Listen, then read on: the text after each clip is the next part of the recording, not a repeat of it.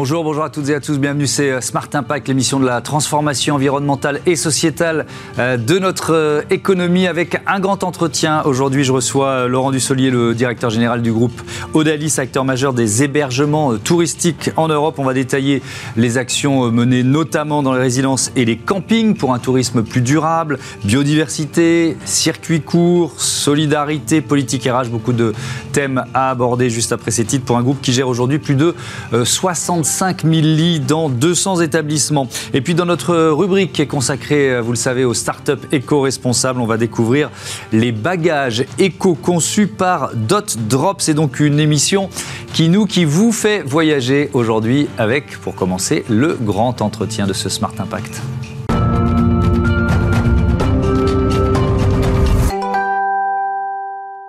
Bonjour Laurent Dussolier, bienvenue. Bonjour. Vous êtes donc le directeur général du groupe euh, Odalis qu'on va présenter euh, pour, euh, pour commencer plusieurs métiers avec quoi L'hébergement en point commun, on peut dire ça?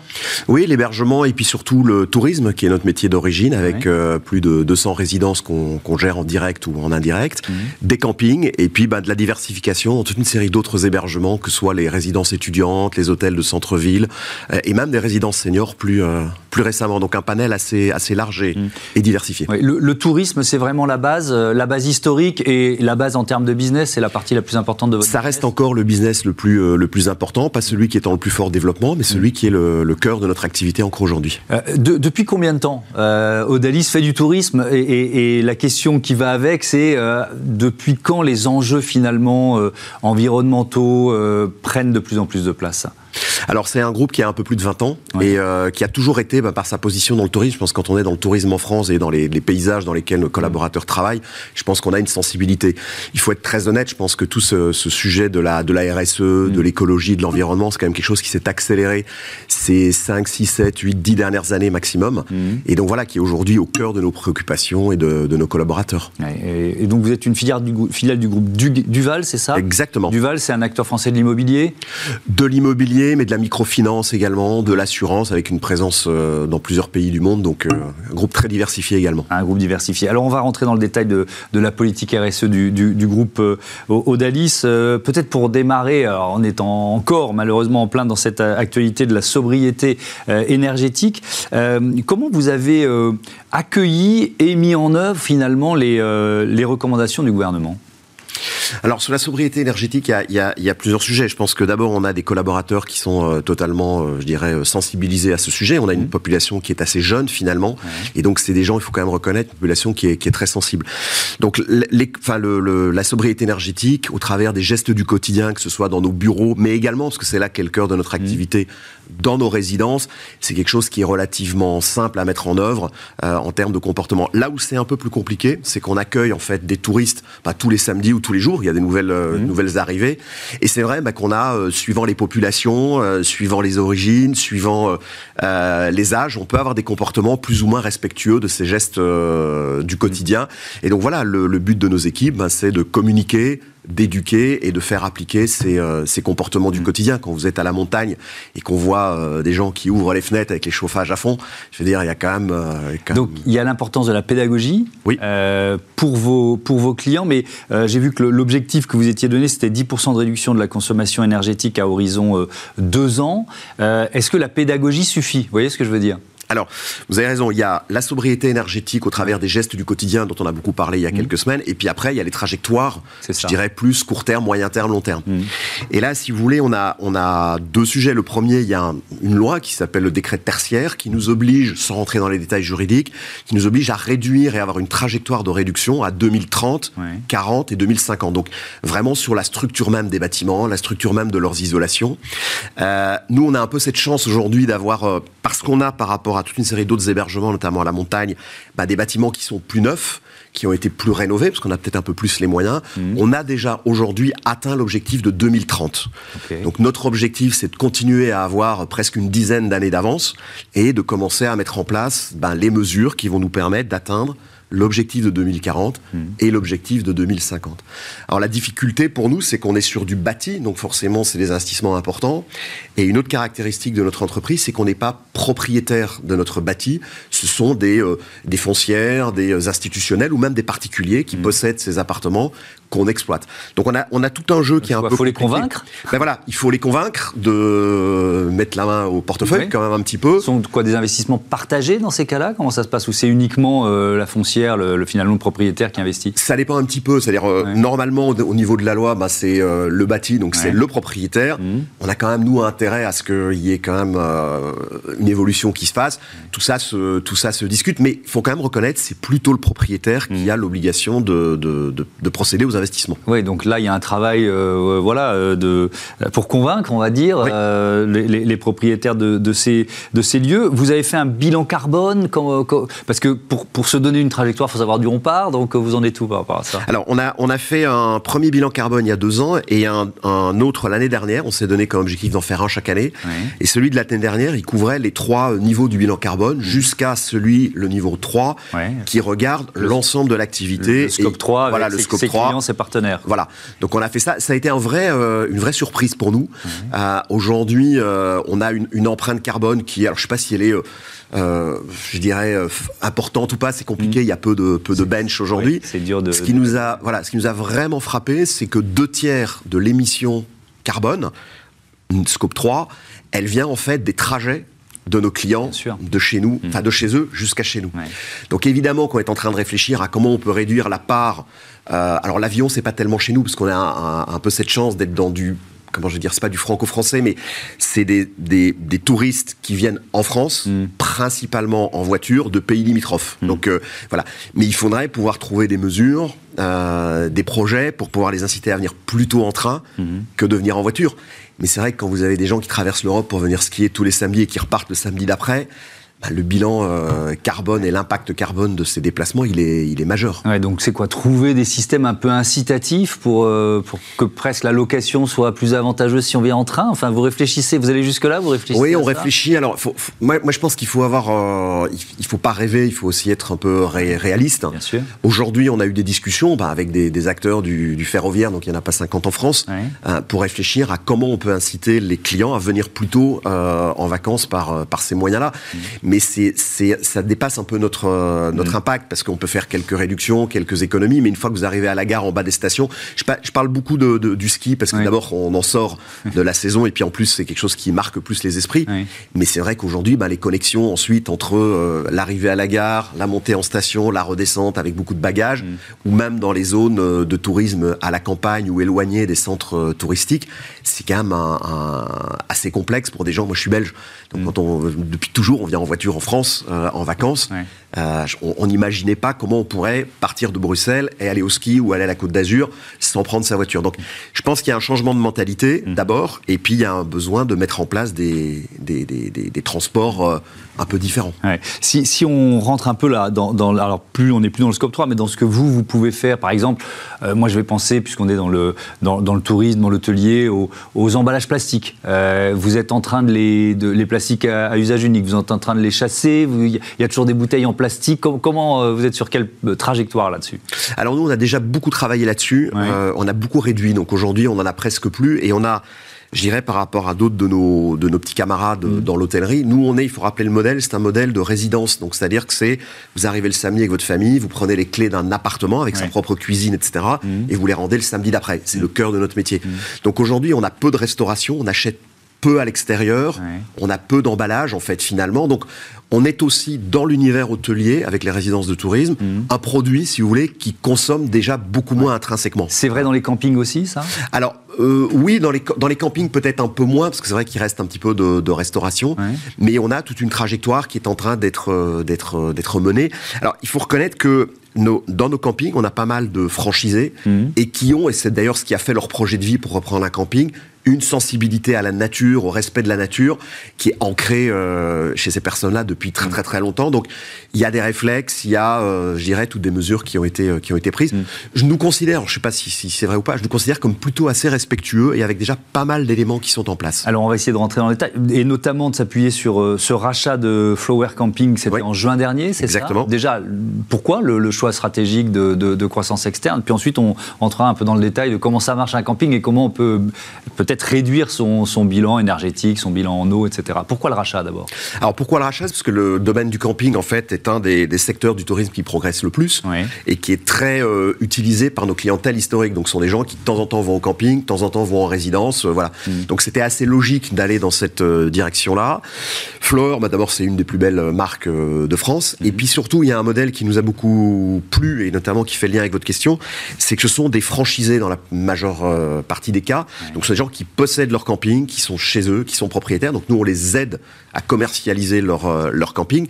Mais au fond, euh, aujourd'hui, le camping, c'est quand même euh, l'endroit où on passe des vacances en étant au plus proche de la nature. Donc on est très en lien avec... et avec des clientèles qui sont sensibilisées à ces, à ces sujets-là.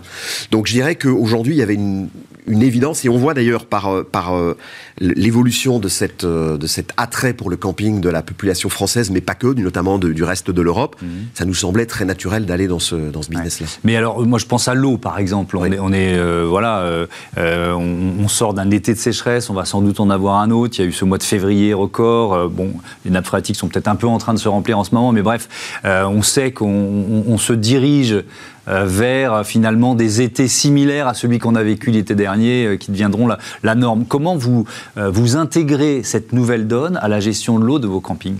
Alors, de plusieurs, plusieurs manières. Nous, on a, on a refusé d'aller dans euh, les très très grandes chaînes de camping où vous avez des énormes toboggans avec des gros espaces aquatiques. C'est pas du tout notre, notre, concept. Donc nous, on a dans les campings, bah, soit on est proche d'une rivière, ce qui est le cas, soit de mmh. la mer. Il y a toujours une piscine, parce que c'est compliqué d'avoir un, un, camping sans une, sans une mmh. piscine. Donc nous, la gestion de l'eau, elle est à plusieurs niveaux. C'est les espaces aquatiques, mais qui sont quand même très limités. Mmh. Et puis, dans le nom fleurs, vous avez bien imaginé que c'est les fleurs, donc c'est forcément des, une, une, chaîne qui est très verte en fait, donc à la fois bah, proche de la nature, mais en même temps des besoins en eau qui sont importants. Donc on est en train de réfléchir aujourd'hui à nos consommations pour, euh, pour euh, je dirais, euh, verdir en fait ces, ces espaces pendant les pendant l'été, et puis de réfléchir à long terme sur les espèces qu'on a, d'avoir des espèces beaucoup plus endémiques. Mmh. bah, quand on est dans le sud, il y a des espèces qui existent autour des cactus, autour de toutes ces séries de, de, de plantes qui permettent d'avoir une consommation d'eau beaucoup plus réduite. Donc ça, c'est des, des, impacts relativement long terme, enfin moyen terme, je dirais, long, plutôt que long terme. Donc on réfléchit jusqu'à quel type de, de, de, fleurs on va mettre, quel type de d'arbres, et puis aussi ben, la sensibilité sensibilisation de, mm. nos clients à, ce, à, cet usage de l'eau au quotidien. Mm. C'est la période, j'imagine, le recrutement des saisonniers, c'est toujours aussi compliqué aujourd'hui? Écoutez, euh, non. Moi, moi, je pense qu'on a, on a déjà fait une saison d'hiver euh, dans nos résidences et une mm. saison d'été l'été dernier qui, qui s'est très très très bien passée. Alors, je pense que les gens sont, enfin les, saisonniers sont en train de revenir en fait sur ces métiers-là parce que mm. bon, ben, on leur a dit euh, le métier est dur. Oui, le métier est dur. Hein, ce sont des métiers avec des horaires, euh, voilà, qui sont euh, qui sont parfois compliqués, mais qui ont des possibilités de progresser dans le, dans le métier pour des gens qui ont parfois pas fait d'études ou qui en ont fait, qui peuvent passer de, je commence à la réception et puis après je peux être patron d'une équipe de 20, 30, 40 personnes. Donc voilà, donc c'est à la fois des métiers qui développent et puis surtout, ben, je pense qu'il y a eu beaucoup de déceptions, des gens qui ont quitté ces métiers-là moi j'en ai entendu, qui m'ont dit ah, je vais quand même aller euh, faire un autre métier, je vais aller faire de, l'emballage dans les entrepôts mm. Amazon, ça va être super. quand vous voyez que vous êtes obligé de lever la main pour aller faire pipi, vous dites finalement on était pas mal là dans nos résidences, vu sur la montagne, euh, voilà. C'est passé quand même par une, prise de conscience du, euh, secteur CHR, café hôtellerie restauration, notamment en termes de, rémunération. Il y a eu une augmentation assez forte. C'était quoi? C'était un rattrapage? Le rattrapage n'avait pas été fait auparavant? Comment vous l'expliquez ça? Alors, je ne sais pas si on dit rattrapage, je pense qu'il y avait, un, il y avait un, équilibre qui existait avant mhm. entre les demandes, je dirais, les, caractéristiques de ces métiers-là. Mhm. Et puis, au travers du Covid et de toute cette crise, ben, il y a toute une série d'équilibres qui se sont retrouvés, que ce soit dans nos métiers du CHR, mais dans d'autres également. Il y a eu des demandes des collaborateurs, à la fois, parce qu'on a beaucoup parlé de la rémunération. Nous, on a beaucoup travaillé sur une série d'autres choses. Je prends un seul exemple. Avant, c'était impossible pour un saisonnier de prendre des vacances. Parce que, bah oui, tu commences du juin à septembre, euh, tu es là. Et bien aujourd'hui, on peut accorder, nous, parfois une semaine, deux semaines. Ils disent, bah ouais, mais c'est pas parce que je bosse dans l'hôtellerie que je peux pas partir avec mes potes qui sont pas dans l'hôtellerie au mois d'août. Mm. Donc, c'est pas que la rémunération, c'est aussi de leur offrir ben, une série de, droits, une série de choses euh, que certains de leurs amis, de leur famille ont. Donc, mm. c'est un ensemble sur lequel on a travaillé. Je voudrais qu'on parle du pilier solidarité de, dans, cette politique RSE d'Odalis, notamment avec ce partenariat avec la Fédération euh, nationale Solidarité Femmes. De quoi il s'agit? Alors ça c'est un, un projet qui nous tient beaucoup à cœur parce qu'on a euh, presque deux tiers de nos collaborateurs qui sont des femmes. Mhm. Et je me suis réveillé un jour euh, en entendant euh, Marlène Schiappa à la, à, la, radio en plein Covid en disant mhm. on va réoffrir 1000 places pour accueillir des, des, femmes victimes de violences conjugales en plein mhm. milieu de, de, cette crise où on en parlait beaucoup. Et pour ensuite entendre une association, justement celle-là, qui nous disait oui, c'est intéressant, mais enfin les 1000 premières, on les a jamais vues. Donc on s'est levé le matin, on s'est dit bah, les 1000, on va les offrir. Euh, voilà, donc on n'est pas arrivé à 1000 parce que voilà, ça a été un peu compliqué d'emmener d'emmener tout le monde. Mais on s'est dit, nous, on a en fait des hébergements qui sont pas euh, occupés l'ensemble de l'année. Et donc, bah, pourquoi ne pas les donner à disposition de ces associations de manière totalement gratuite, donc il n'y a absolument aucun coût, bah, pour accueillir euh, ces familles. Donc aujourd'hui, c'est plus de 20 000 nuitées qui ont été offertes. Donc c'est pas de l'hébergement d'urgence, que ça c'est un vrai métier d'accueillir des femmes qu'on sort du jour au lendemain d'une situation complexe. C'est vraiment quand elles se reconstruisent. Et nous, ce qu'on a voulu offrir, plutôt que des hôtels dans lesquels elles étaient hébergées, parfois de manière difficile avec mmh. leurs enfants, ce sont chaque fois chez nous des appartements avec une salle de bain, avec une cuisine. Et donc, quand vous êtes avec des gamins, bah, en fait, vous reconstruisez bah, le rituel du petit déjeuner, le rituel du goûter quand on rentre de l'école. Et puis, comme on les accueille aussi dans des résidences étudiantes chez nous, où il y a des petits appartements, bah, on crée, en fait, on peut leur offrir un job euh, aussi. On peut leur offrir, en fait, du soutien scolaire à leurs enfants, où il y a des étudiants qui se donnent volontaires. Mmh. On a essayé de recréer une espèce d'écosystème euh, complet dans lequel bah, on, on, recrée, en fait, le retour à la vie normale. C'est disponible un peu partout en France Ça dépend des associations partenaires Oui, il y, y, a plus de 70 associations euh, qui sont regroupés autour de cette grosse association. Donc nous, on offre, euh, on a euh, voilà toute une série de résidences principalement en France, dans l'ensemble de nos villes. Mmh. Alors évidemment, ça dépend un petit peu là où il y a des besoins, donc ils sont surtout concentrés dans les, dans les grandes villes. et puis elles, elles, font appel à nous, et puis suivant la disponibilité qu'on a, on en mmh. donne. voilà, on a toujours réservé quelques-uns. Et moi, j'appelle ben, tous, mes, tous mes petits collègues à, à participer, parce qu'il y a des endroits où on n'a pas assez de stock, et donc on a du mal à répondre positivement à tous les besoins de ces associations. Donc mmh venez, et puis surtout venez euh, gratuitement. Oui, effectivement, c'est une démarche euh, ultra importante. Je voudrais qu'on euh, parle un peu de, qu'on revienne à, la question de, de l'hôtellerie avec cet hôtel 5 étoiles qui est à l'Alpe d'Huez. Oui. donc là, on, ce qui m'intéresse, c'est l'éco-conception. Quand on parle d'éco-conception, ça veut dire quoi concrètement quand on se lance dans un projet comme celui-là? Alors, c'est toujours un peu compliqué parce que nous, on n'est pas le constructeur ni même le promoteur. Donc, nous, on reçoit un bâtiment à un moment euh, qu'on va exploiter pendant 10, 15, 20 ans, 30 mhm. ans.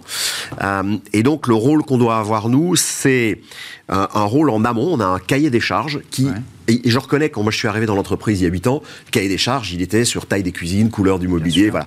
Et aujourd'hui, de plus en plus, on a à la fois sur la gestion de l'eau, la gestion de l'énergie, c'est-à-dire mmh. quel type de de, de, de, système de chauffage on va avoir, euh, l'isolation, on commence à avoir, enfin on a maintenant un cahier des charges beaucoup plus complet là-dessus.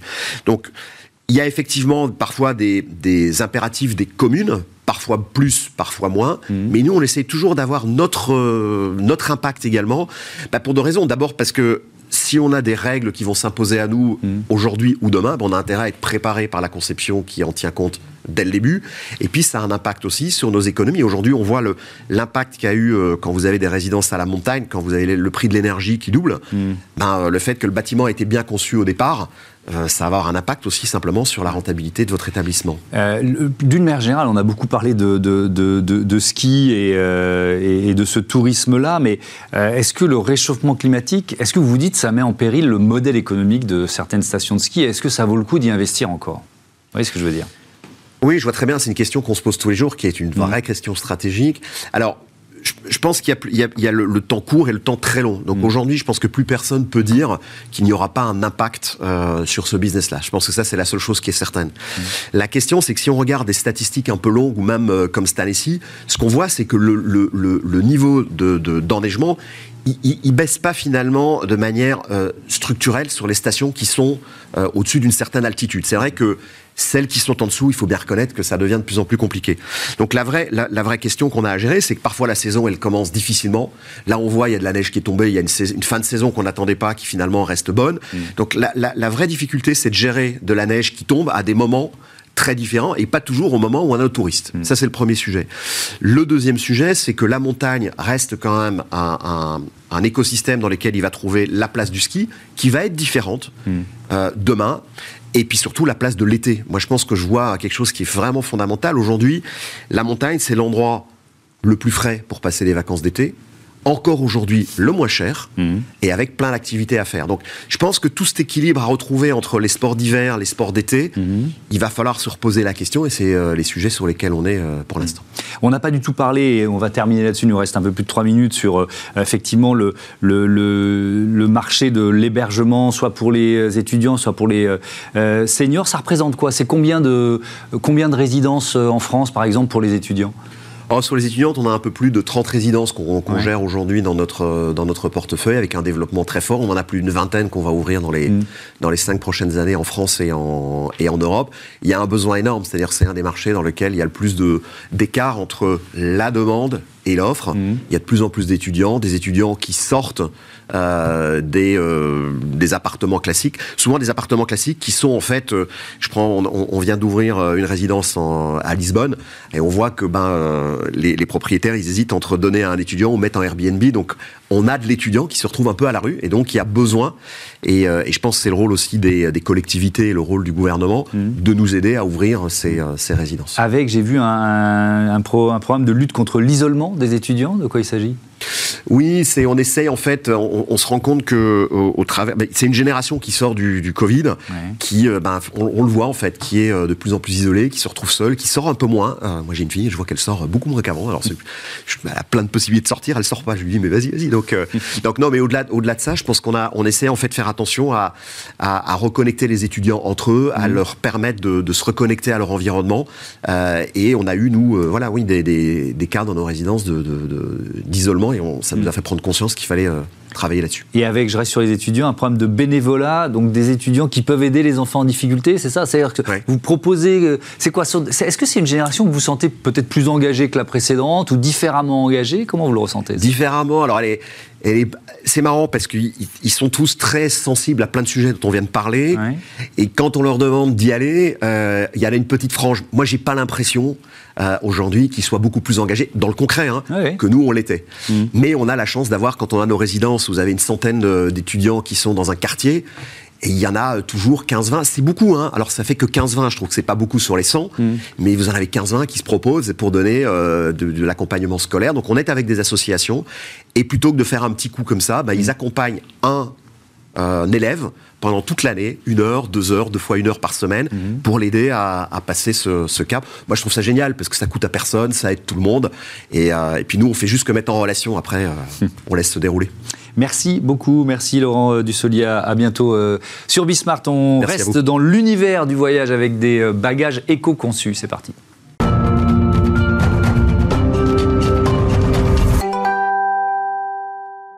Smart Ideas euh, et la bonne idée du jour, elle est signée Julien Herret. Bonjour. Bonjour. Bienvenue, vous êtes le fondateur de Dot Drops. Vous l'avez créé quand Avec quelle idée? Alors, Dot Drops, c'est une aventure familiale. C'est avant tout un design qui a été fait par mon père en 2008. Et derrière, on a créé cette marque qui s'appelle Dot Drops. Euh, que j'ai commercialisé pendant un bon nombre d'années de manière assez classique. Mmh. Et vers 2019, on s'est posé la question de est-ce qu'on veut continuer sur un modèle linéaire qui était de vendre à des revendeurs qui nous demandaient de faire des séries spéciales pour faire des promotions, mmh. ce qui n'allait pas du tout avec Dot Drop, parce qu'on n'a qu'un design et c'est le même depuis 2008. Donc on s'est dit on va arrêter euh, de vendre des valises, on va plutôt les louer.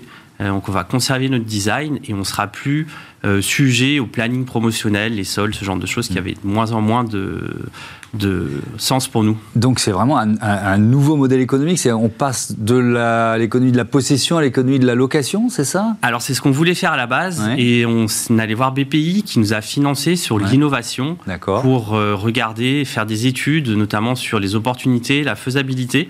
Et on n'a pas eu beaucoup de signaux positifs sur le fait de louer sa valise. Un, parce que ma valise, euh, il y a l'hygiène, c'est mes affaires, j'ai mhm. pas trop envie de la louer. Et deux, c'est pas très pratique dans la préparation de mon voyage. Par contre, euh, deux enseignements hyper riches. Euh, quand on demandait aux gens, mais votre valise, et ça vous est arrivé, je pense mhm. à vous aussi, qu'est-ce qui se passe quand il y a une poignée ou une roue cassée mhm. Donc des choses qui sont assez simples. Bah, les gens disent, bah, je ne sais pas quoi faire, euh, ma valise, j'en ai acheté une nouvelle. Ce qui est assez étonnant parce que c'est des réparations qui sont faciles à faire. Et la deuxième question, c'était on leur demandait, mais cette valise, du coup, est-ce que vous la recyclez? Et la plupart des gens disaient, bah non, on la recycle pas parce que c'est pas recyclable une valise. Et partant de là, on a fait pivoter le projet et on a lancé l'éco-conception mmh. en se disant, nous, on va faire une valise qu'aujourd'hui on appelle réparable à l'infini. En tout cas, une éco-conception qui nous permette de simplifier au maximum euh, le schéma de réparation et mmh. d'assemblage de la valise. Donc, je voulais ramener aujourd'hui avec une clé euh, comme ça, qui est un peu comme une clé Ikea. Euh, vous allez faire 95% des réparations chez vous à domicile, très sans, sans, être, sans être un bricoleur de première catégorie, c'est simple. Pas du tout. J'ai fait tester euh, par mes filles et c'est validé. À l'époque, ma fille avait 6 ans et je lui ai demandé de changer une roue et c'est véridique. Elle l'a changé. Je l'ai un peu aidé au début pour mettre les vis dans le pas de vis, mais sans problème. Donc ça, ça, euh, vous parlez d'éco-conception, ça suppose de revoir un peu le modèle euh, original, puisqu'on parlait d'un modèle créé il y, a, il, y a, plusieurs années, une quinzaine d'années? Alors le design extérieur, on n'y a pas touché, parce que c'est vraiment l'ADN de la marque. Mais après, on a revu complètement la conception du produit mmh. au niveau de sa solidité au niveau du choix des matériaux, parce que euh, pour qu'un objet soit recyclable, en éco-conception, il faut penser dès le début le choix des matériaux pour faire en sorte qu'on puisse l'envoyer rapidement dans les filières de recyclage. Mmh. Donc pas de plastique mélangé, euh, des plastiques identifiés dont on a besoin. Donc typiquement, nous, on a une coque en polypropylène mmh. et c'est un très gros gisement qu'on peut réutiliser très facilement aujourd'hui dans l'industrie euh, de la plasturgie en France. Est-ce que vous valorisez vos propres déchets Et si oui, comment? On les valorise aujourd'hui au niveau de la production, puisque toutes nos chutes de production, elles sont réintégrées. Donc, euh, on récupère euh, une coque, en fait, c'est une plaque, elle est soufflée pour euh, donner la forme, et on la découpe. Et toute cette découpe, on la récupère. donc, les chutes de production, on les broie et on refait des coques avec. Donc c'est déjà un système circulaire. Mmh. Et ce qu'on souhaite, nous aujourd'hui, on est sur des horizons de 20 ans. Euh, on vend une valise qui est garantie d'usage 20 ans. Donc on espère que la majorité de nos clients, ils reviendront vers nous dans 20 ans, puisqu'ils ont acheté la valise, l'usage sur 20 ans, mais le recyclage inclus. C'est-à-dire que dans nos conditions générales de vente, aujourd'hui, quand vous achetez une Dot Drops, c'est écrit noir sur blanc qu'on mmh. payera euh, le retour en atelier pour la démanteler et la recycler. Et donc, à terme, on aura notre propre gisement euh, de matière mmh. recyclée. Est-ce que vous êtes les seuls à faire ça? Ce, modèle économique dans le monde euh, très concurrentiel des, euh, des bagages on est le seul aujourd'hui à s'engager sur une durée aussi longue et à parler d'usage au lieu de parler produit. C'est-à-dire que le bagage, c'est un métier, un, modèle économique linéaire où aujourd'hui, il faut de la masse, de la massification pour faire un peu de marge. Et pour faire ça, il faut que ça soit changé le plus rapidement possible. Mmh. Nous, euh, on parle du prix juste, on fait aucune solde et on parle vraiment d'usage, c'est-à-dire que ce qu'on vend, c'est la garantie d'usage sur 20 ans du produit, et hmm. ça, pour l'instant, on est les seuls à le faire. Et alors, ce dont on va terminer là-dessus, ce dont on parlait au, début, passer à la location, est-ce que vous, est-ce que vous sentez quand même qu'il y a une part de, de clientèle qui est prête à faire le, à passer le pas ou pas? Euh, c'est intéressant ce que vous dites, parce qu'on est en plein dedans. Là, nos premiers clients, on les a eus sur une campagne Ulule de financement participatif en mai de l'année dernière. On a cartonné, on a fait plus de 110 000 euros, donc on s'est créé une belle base de clients engagés. Mmh. Et là, on s'apprête euh, pour les vacances euh, d'été à leur dire, bah écoutez, là, vous avez peut-être besoin, vous avez acheté une cabine chez nous. Pour l'été, vous allez peut-être avoir besoin d'une grande valise. Mmh. Au lieu de l'acheter, si on vous proposait de la louer, est-ce que ça vous dirait? Et on va tester en fait avec nos premiers clients euh, cette offre de location. À suivre. Donc, merci beaucoup, Julien Héret, et bon vent à, à Dot Drops. Merci beaucoup encore une fois. À bientôt merci sur Smart. Voilà, c'est la fin de ce numéro de Smart Impact. Je voudrais remercier euh, Louis Perrin à la production et à la programmation assistée de Marie Billa. Euh, le réalisateur, c'est Raphaël Morel et c'est Alexis Oustabassidis qui s'occupait du son. Belle journée à toutes et à tous.